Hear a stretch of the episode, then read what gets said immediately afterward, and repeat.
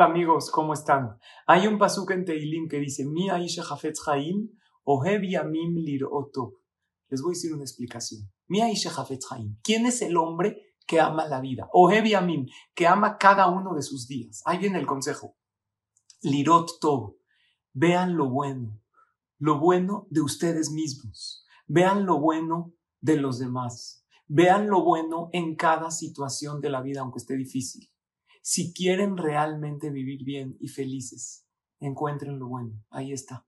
Sigue el otro pasuk y dice, Netzor le cuida tu boca del mal. Les pido un favor, no solamente vean lo bueno, hablen cosas positivas, no digan cosas que no quieren que sucedan, no hablen de carencias, de sufrimientos, de malas noticias, sino hablen de bendiciones y de cosas hermosas, porque las van a atraer a sus vidas. Y antes que digan algo, piensen, ¿Va a servir o no va a servir?